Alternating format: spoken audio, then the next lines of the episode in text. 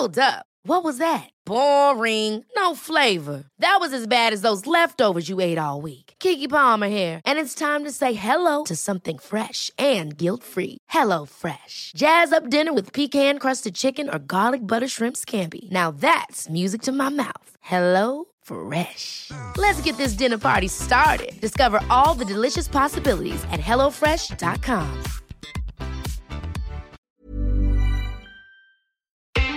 Série conique, un podcast de Télé 7 jours.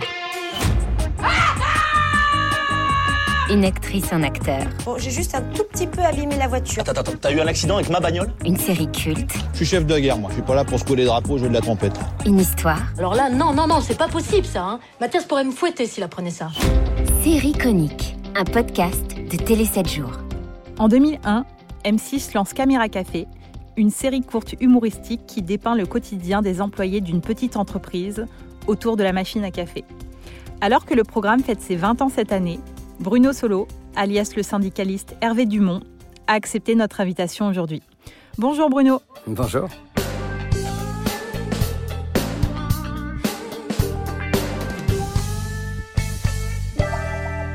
Revenons tout d'abord sur la genèse. Caméra Café est lancé en septembre 2001 sur M6 et vous étiez trois à l'origine du projet. Il y avait vous, Yvan Le Bolloc et Alain Capoff. Créé en 1994, vous avez mis sept ans à la vendre. C'est Ouais, bien ça? C'est ça, 7 ans d'obstination, d'entêtement, diront certains, mais on a, sans aucun doute euh, eu raison de s'entêter, parce qu'à chaque fois qu'on présentait le programme, tout le monde disait mais quand les gens rentrent du boulot, ils veulent pas se voir au travail. Enfin, alors que c'était euh, nous notre argument final quasiment. On avait envie de dire le contraire. On voulait dire et quand les gens vont rentrer au travail, ils vont adorer se voir au boulot. Mais euh, voilà, on nous larguait avant même qu'on ait pu nous s'en servir comme un, un- un argument commercial, si j'ose dire. Et c'est vrai qu'on l'a créé juste quand on a quitté Canal Plus avec Yvan, euh, après le plein de super. Comme on savait que l'émission s'arrêtait, euh, le plein de super, on a dit ben, on, va rester entre nous, on, va faire ce qu'on faisait à la fin du, du programme dans la voiture, dans le cockpit de la voiture, si j'ose dire, puisque ça se passait dans une voiture, le plein de super. C'est vrai, j'ai l'impression de parler à des, à des gens de mon âge, mais c'est vrai que là, je m'adresse à des jeunes, donc c'était en 94, donc évidemment, c'est. Mais la télé était en, en couleur hein, quand même. Et, euh, et puis on avait marché sur la Lune. Enfin, il y avait un monde moderne quand même en 94. Mais bon, bref. En tout cas, on propose ce programme. Persuadé que ça allait faire euh, plaisir euh, aux décideurs de Canal. Euh, D'ailleurs, Alain de Greff, qui était, là aussi c'est de la préhistoire, mais Alain de Greff, c'était le grand patron de Canal avec Pierre Lescure, aimait bien le programme, mais il n'était pas seul décisionnaire. Et donc, du coup, ils nous ont dit non. Et on est allé le vendre à droite à gauche. Et puis, finalement, personne n'en a voulu jusqu'à ce qu'en 2001, enfin, les planètes s'alignent et ils puissent être à l'antenne le 7 septembre 2001 et 3 4 jours plus tard, 4 jours plus tard, c'était le 11 septembre 2001, donc le programme s'est arrêté à nouveau pendant deux mois. Donc on a longtemps cru que c'était un programme maudit. Voilà, mais il y avait des choses plus importantes que Caméra Café, évidemment, le 11 septembre 2001. donc- Mais finalement, il est revenu à l'antenne et puis il a trouvé son public assez vite. Et, et voilà. La, Là-dessus, je vais vous laisser. Je crois qu'on a vraiment fait le tour. Non, je plaisante, bien sûr. Je vous écoute. la série a notamment révélé Armel, Alexandre Pell, Jeanne Savary, Alain Bouzig, Noémie Elbaz. Est-ce que vous vous souvenez des castings de certains et est-ce que ces acteurs ont été des évidences? Euh, je me rappelle pas de tous, mais de la plupart, puisque c'est nous qui les avons initiés. Il y a des acteurs qui sont venus très vite. Alain Bouzig, par exemple, qui jouait Philippe, l'informaticien homosexuel, lui, il est venu très vite, déjà parce que c'était avec Yvan euh, l'un de mes meilleurs amis, et je l'ai même rencontré avant Yvan, et c'est toujours, c'est le parrain de mes enfants, enfin tout, machin. Et c'est vraiment un type que avec qui j'avais vraiment envie de travailler. Il y en a qui sont arrivés, effectivement. Armel, j'avais écrit un film qui s'appelait Jet Set, avec euh, Fabien euh, il y a quelques années de cela. Euh, et quand j'avais écrit ce film, j'avais découvert, nous avions découvert ce personnage, euh, euh, Armel Lesniak. Et là, effectivement, c'était là aussi une évidence. On avait envie d'un personnage comme ça, un peu barré, un peu évanescent, avec cette, euh, euh, cette tessiture et cette prononciation si particulière qui n'appartient qu'à Armel. Et euh, effectivement, elle aussi, c'était une évidence. Après, ça a été des castings, des gens qui se sont manifestés. Et on a mis du temps. hein. On a mis entre le moment où M6 nous a dit d'accord pour la série, ça c'était au début de l'année 2000, et au moment où ça a été à l'antenne en septembre 2001, il s'est passé suffisamment de temps. On avait déjà suffisamment d'écriture, hein, de sketchs écrits, parce qu'en sept ans, on en avait cumulé quelques-uns. Mais, euh, mais en revanche, euh, les personnes, on a eu oui six mois de six mois à peu près de casting. Et euh, ça n'a pas été simple. Il y a eu aussi des comédiens qui ont été là au début, qui ont disparu, notamment un de mes grands, grands, grands regrets, moi. C'était le psychologue qui était joué par Lucien Jean-Baptiste et euh, qui, réalisa plus tard euh, Première Étoile et qui est un comédien très connu, Lucien Jean-Baptiste, qui a fait pas mal de films. Elle a tes yeux, tout ça. Et lui, il était le psychologue. Et c'était formidable d'avoir un psychologue euh, de couleur noire, parce que pour Jean-Claude, raciste un petit peu tranquille, quoi, une sorte de raciste un peu bouffe, qui sait même pas pourquoi il est raciste, mais parce que il a eu entendu dire, ça l'étonnait vraiment qu'un noir puisse être psychologue. Donc il y posait des questions qui étaient d'une naïveté criminelle quand même, une candeur imbécile du genre, mais comment ça se fait que tu es psychologue, ton père est ministre? Et ça nous donnait lieu à des sketchs euh, formidables, formidables, parce qu'on affrontait, comme on l'a toujours fait dans le Caméra Café, de manière frontale des vrais problèmes de société, mais à la manière d'Arakiri, c'est-à-dire de manière euh, affreuse, sale et méchante, comme les comédies italiennes. C'est-à-dire qu'on ne faisait pas semblant d'être vertueux, on était des monstres, et nous nous adressions aux gens, et par le biais de notre caricature, évidemment, apparaissait la, toute la stupidité de, nos sociétés, quoi, au travers le sexisme, le racisme, l'homophobie, euh, le problème du handicap, le harcèlement moral, sexuel, le harcèlement au travail, tous ces sujets, on les abordait de manière très frontale et de près très cruelle. C'était l'ADN, c'est l'ADN de, de Caméra Café. Tu vois, Francky, il y a un truc que je comprends pas. Quand je vais pas bien, je vais voir le psychologue d'entreprise. C'est-à-dire toi. Hmm Mais toi, quand tu vas pas bien, tu vas voir qui Je vais voir personne. Je m'allonge sur le sofa et puis je, me parle. Comme si j'étais à la fois le patient et le psy. Ah, et ça marche? Ben non, si tu veux, ça rend complètement schizophrène. Alors, alors j'évite, tu vois. Puis surtout qu'à 500 balles la consultation, je trouve que j'exagère un petit peu. Enfin, l'autre. Pas moi. Série conique.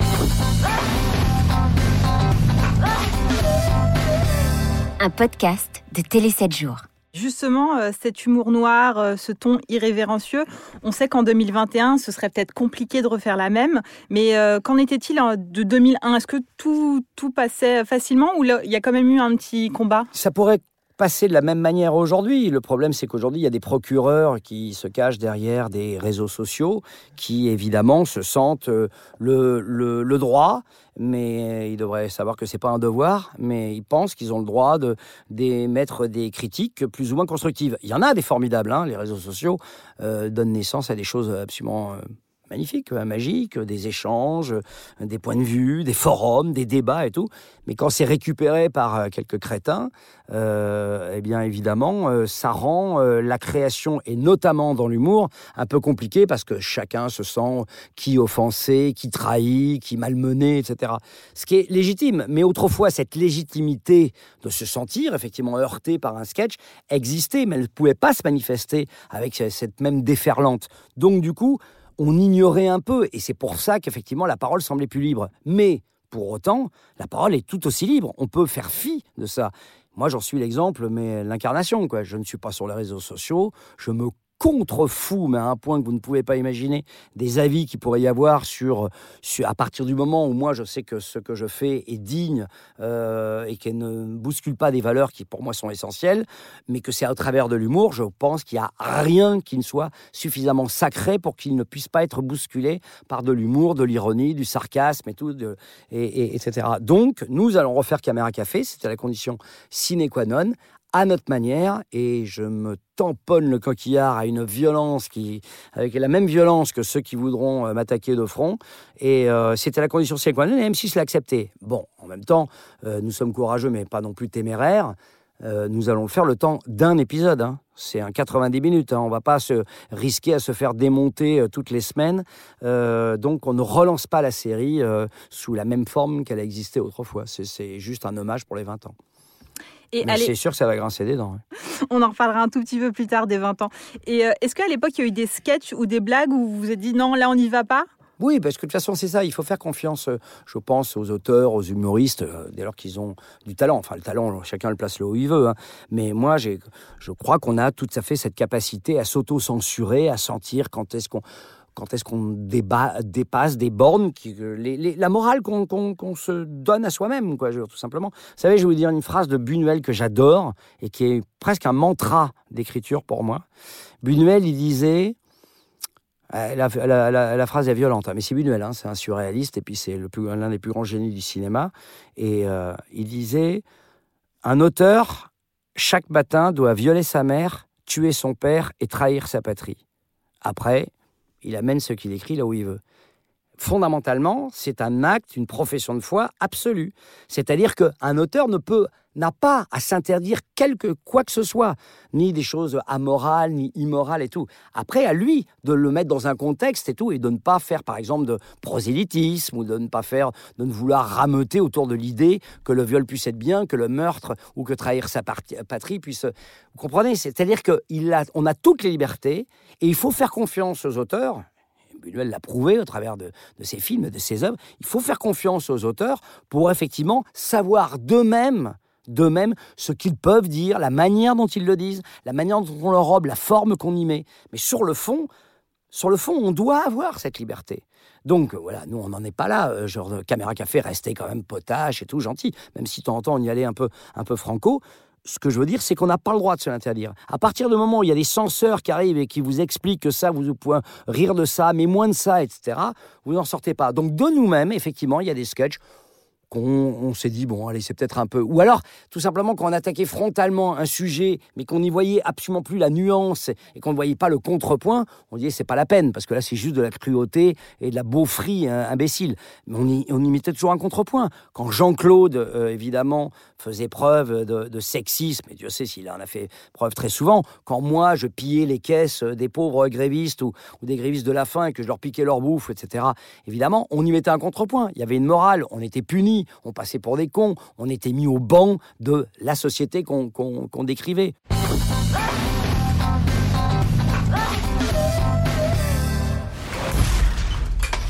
Mais arrête aussi, Jean-Claude, avec ces idées reçues à la con, là. Hein, les femmes sont souvent plus intelligentes que les hommes, très souvent. Ça reste à prouver. Hein. Bah tiens, voilà, je te le prouve. Marie Curie. Marie Curie. Marie Curie, attends, elle invente une nouvelle sauce pour le poulet, ça y est, il faudra la décorer. En plus, euh, c'est son domaine, hein. C'est de la cuisine. À sa place Oui, bon, Jean-Claude.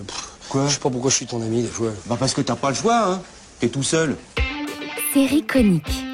Un podcast de Télé 7 jours. Pourquoi avoir décidé d'arrêter la série en 2004 Parce qu'au final, la, la, la... Ryan Reynolds here from Mint Mobile. With the price of just about everything going up during inflation, we thought we'd bring our prices down. So to help us, we brought in a reverse auctioneer, which is apparently a thing. Mint Mobile unlimited premium wireless. Ready to get 30, 30, bit to get 30, bit to get 20, 20, 20, bit to get 20, 20, bit to get 15, 15, 15, 15 just 15 bucks a month. So, Give it a try at mintmobile.com/switch. slash $45 up front for 3 months plus taxes and fees. Promo rate for new customers for limited time. Unlimited more than 40 gigabytes per month slows. Full terms at mintmobile.com. Une, une durée de vie assez courte. Trois ans et demi, deux films, pas mal de DVD, des BD, euh, des programmes spéciaux sur M6 pendant quatre ans, en fait cinq ans en fait, parce que il y a eu la fabrication et puis le temps que ça s'arrête, euh, donc ça a duré à peu près cinq ans. Euh, eh ben, pour la raison la plus simple et la plus, la plus honnête du monde, on en avait marre. Et moi, notamment, j'en avais marre. Moi, je ne faisais plus de théâtre, je faisais plus de films, je faisais plus de téléfilms. Ça vous prenait tout votre temps? Ouais, je faisais que ça. Euh, on produisait, j'étais quand même très, très impliqué dans la production. J'étais très impliqué dans l'écriture, dans la mise en scène, dans le jeu. J'ai des fractures de fatigue pour vous dire à quel point j'étais épuisé. C'est-à-dire que je me, tout d'un coup, je marchais et pim, je me faisais un claquage, par exemple. Et euh, j'étais épuisé. Et puis, et puis, et puis, la série cartonnait.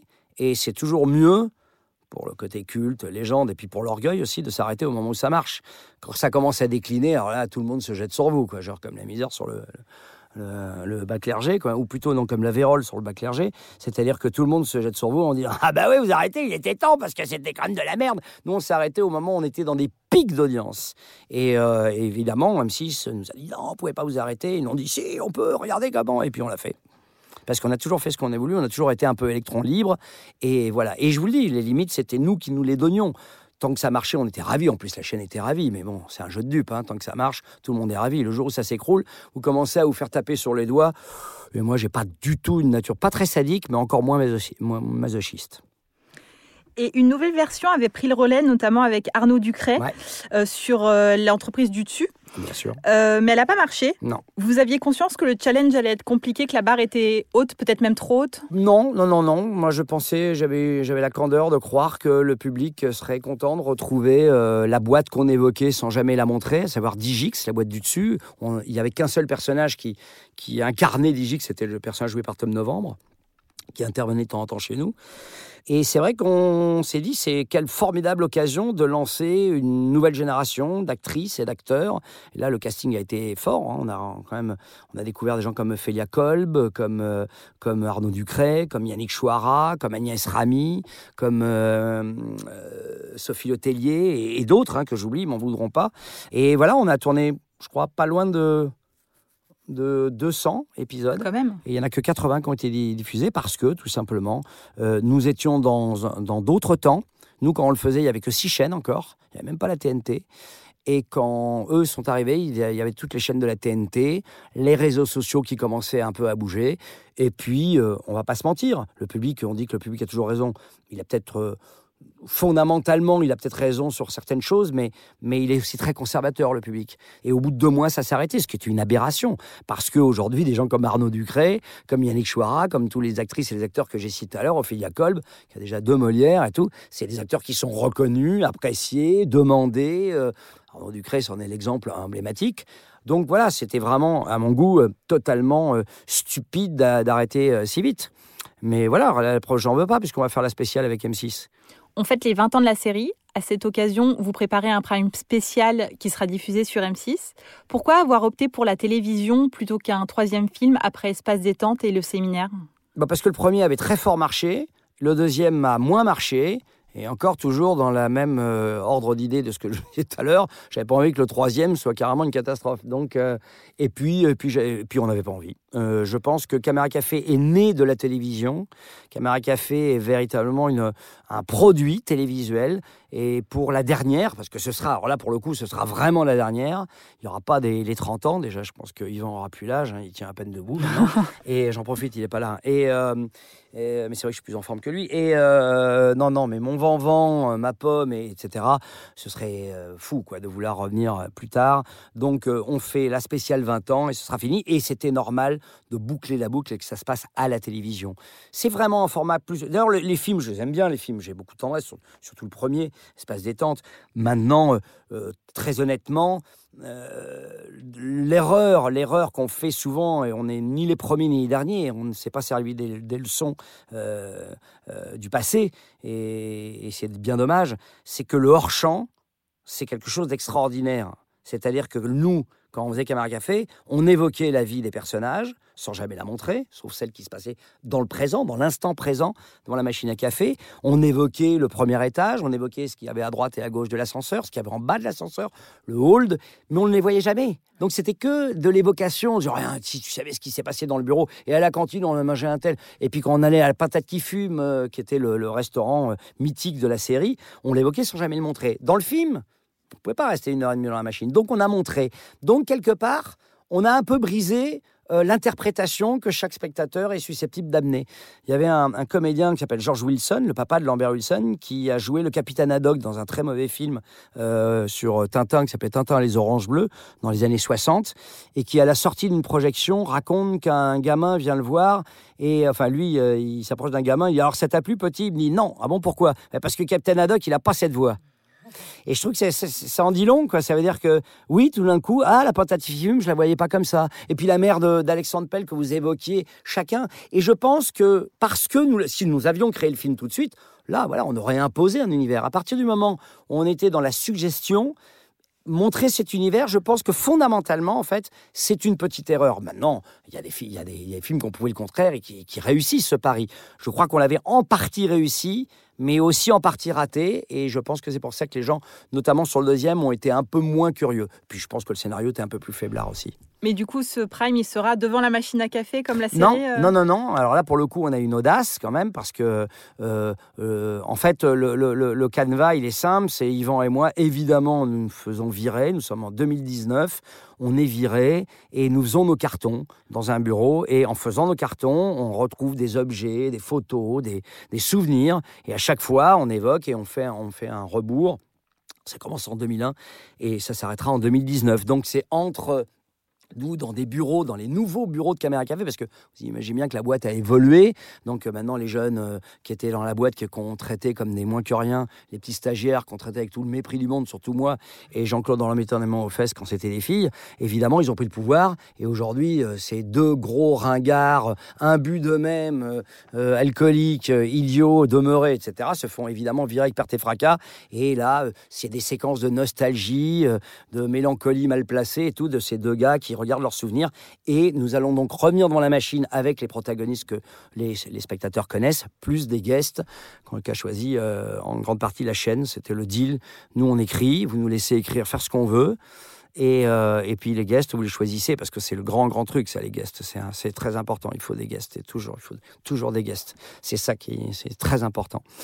Moi, j'ai jamais compris ce truc-là. Même mais si voilà. c'est très friand de Très, guests oui, dans tout. scène de Mais ménage. moi aussi, il m'est arrivé ouais. d'être guest hein, dans, dans, dans, dans les trucs. Mais je, le principe du guest, c'est quelque chose qui m'a toujours un peu. Je pense qu'une série, elle existe pour ce qu'elle est. Dans Seinfeld, il n'y avait pas de guest, par exemple, hein, ou très extrêmement rarement. Je n'ai même pas souvenir qu'il y en avait. Et comme par hasard, c'est la plus grande série du monde.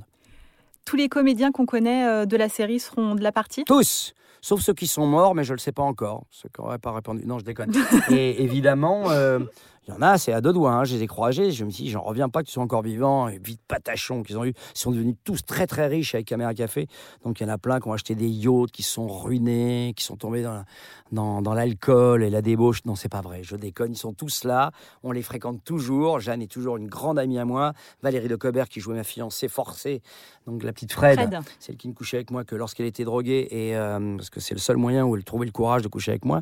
Donc euh, voilà, ça c'est des sujets qu'on abordait frontalement quand même, et je trouve que ça manque pas d'audace. Eh bien, elle, je la vois toujours, Alain Bouzig évidemment, Philippe Curat, euh, euh, Gérard Chailloux qui jouait Jean-Guy Lecointe, le grand patron, Armel que je fréquente évidemment toujours, Alexandre Pell, euh, ils seront tous là, tous sans exception. Si, je crois qu'il y a une exception, c'est Marc Andréoni qui jouait le psy, parce qu'il a totalement changé de vie, et il est maintenant pêcheur entre Toulon et Porquerolles et il livre du poisson, c'est sa passion. Il a un petit chalutier et il livre des crevettes, etc. Il pêche et donc euh, je crois qu'il a, il nous a répondu poliment que euh, il avait envie de passer à autre chose. Et euh, donc voilà, il ne sera pas de la partie, mais tous les autres seront là. La date du tournage a été fixée? Non, on- je pense que moi je termine ma tournée de théâtre euh, mi-décembre. Et euh, donc, euh, je ne pouvais pas euh, concrètement m'y atteler avant. Donc, je pense qu'on tournera janvier, février. Mais je j'ai encore aucune certitude. L'idéal, ça aurait été qu'on tourne en- là un petit peu avant et que ça soit diffusé en 2021 pour être cohérent, 2001-2021. Mais bon, on fera les 21 ans et demi. Ça nous ressemble bien, ce côté un peu bancal. Pour les 21 ans et demi de la série, voilà, ça nous ressemble bien, donc euh, ça ira. Vous venez également de sortir un livre, Les Visiteurs d'Histoire, dans lequel vous imaginez un dîner chez vous où vous invitez 11 personnages historiques. Absolument. C'est une idée qui m'est venue. Bon, je présente des émissions d'histoire depuis 5 ans maintenant sur, euh, sur France 5. Et, euh, et les éditions du Rocher sont venues me voir en me disant ça te dirait pas de faire un livre? Alors il fallait que je, je trouve un livre de. Moi, je ne suis, pas- historien, je ne suis pas chercheur, je suis un, un vulgarisateur d'histoire, un passeur, un narrateur, un conteur, comme d'autres. hein. Je ne suis pas le seul, loin de là. Mais. euh, je me suis dit, il faut que je trouve une singularité, une originalité, et pas simplement que je me contente de raconter des histoires ou spectaculaires que j'aurais chopées à droite à gauche. Donc j'ai travaillé avec des historiens, des chercheurs pendant très longtemps, et je leur ai demandé euh, sur des personnages qui m'ont marqué lorsque j'étais plus jeune ou plus vieux, des personnages qui ont traversé ma vie de passionné d'histoire d'aussi loin que mes souvenirs remontent.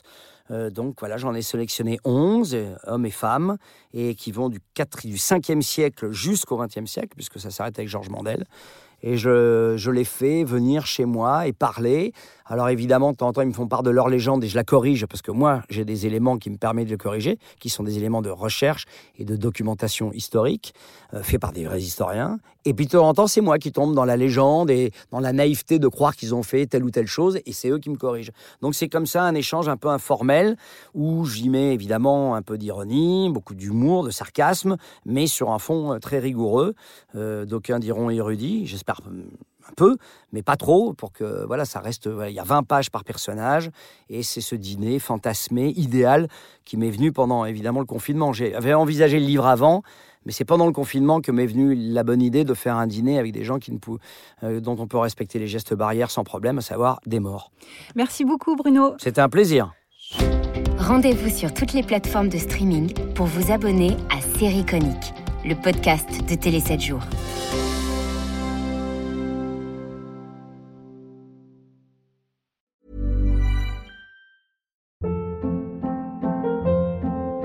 Hold up. What was that? Boring. No flavor. That was as bad as those leftovers you ate all week. Kiki Palmer here, and it's time to say hello to something fresh and guilt-free. Hello Fresh. Jazz up dinner with pecan-crusted chicken or garlic butter shrimp scampi. Now that's music to my mouth. Hello Fresh. Let's get this dinner party started. Discover all the delicious possibilities at hellofresh.com.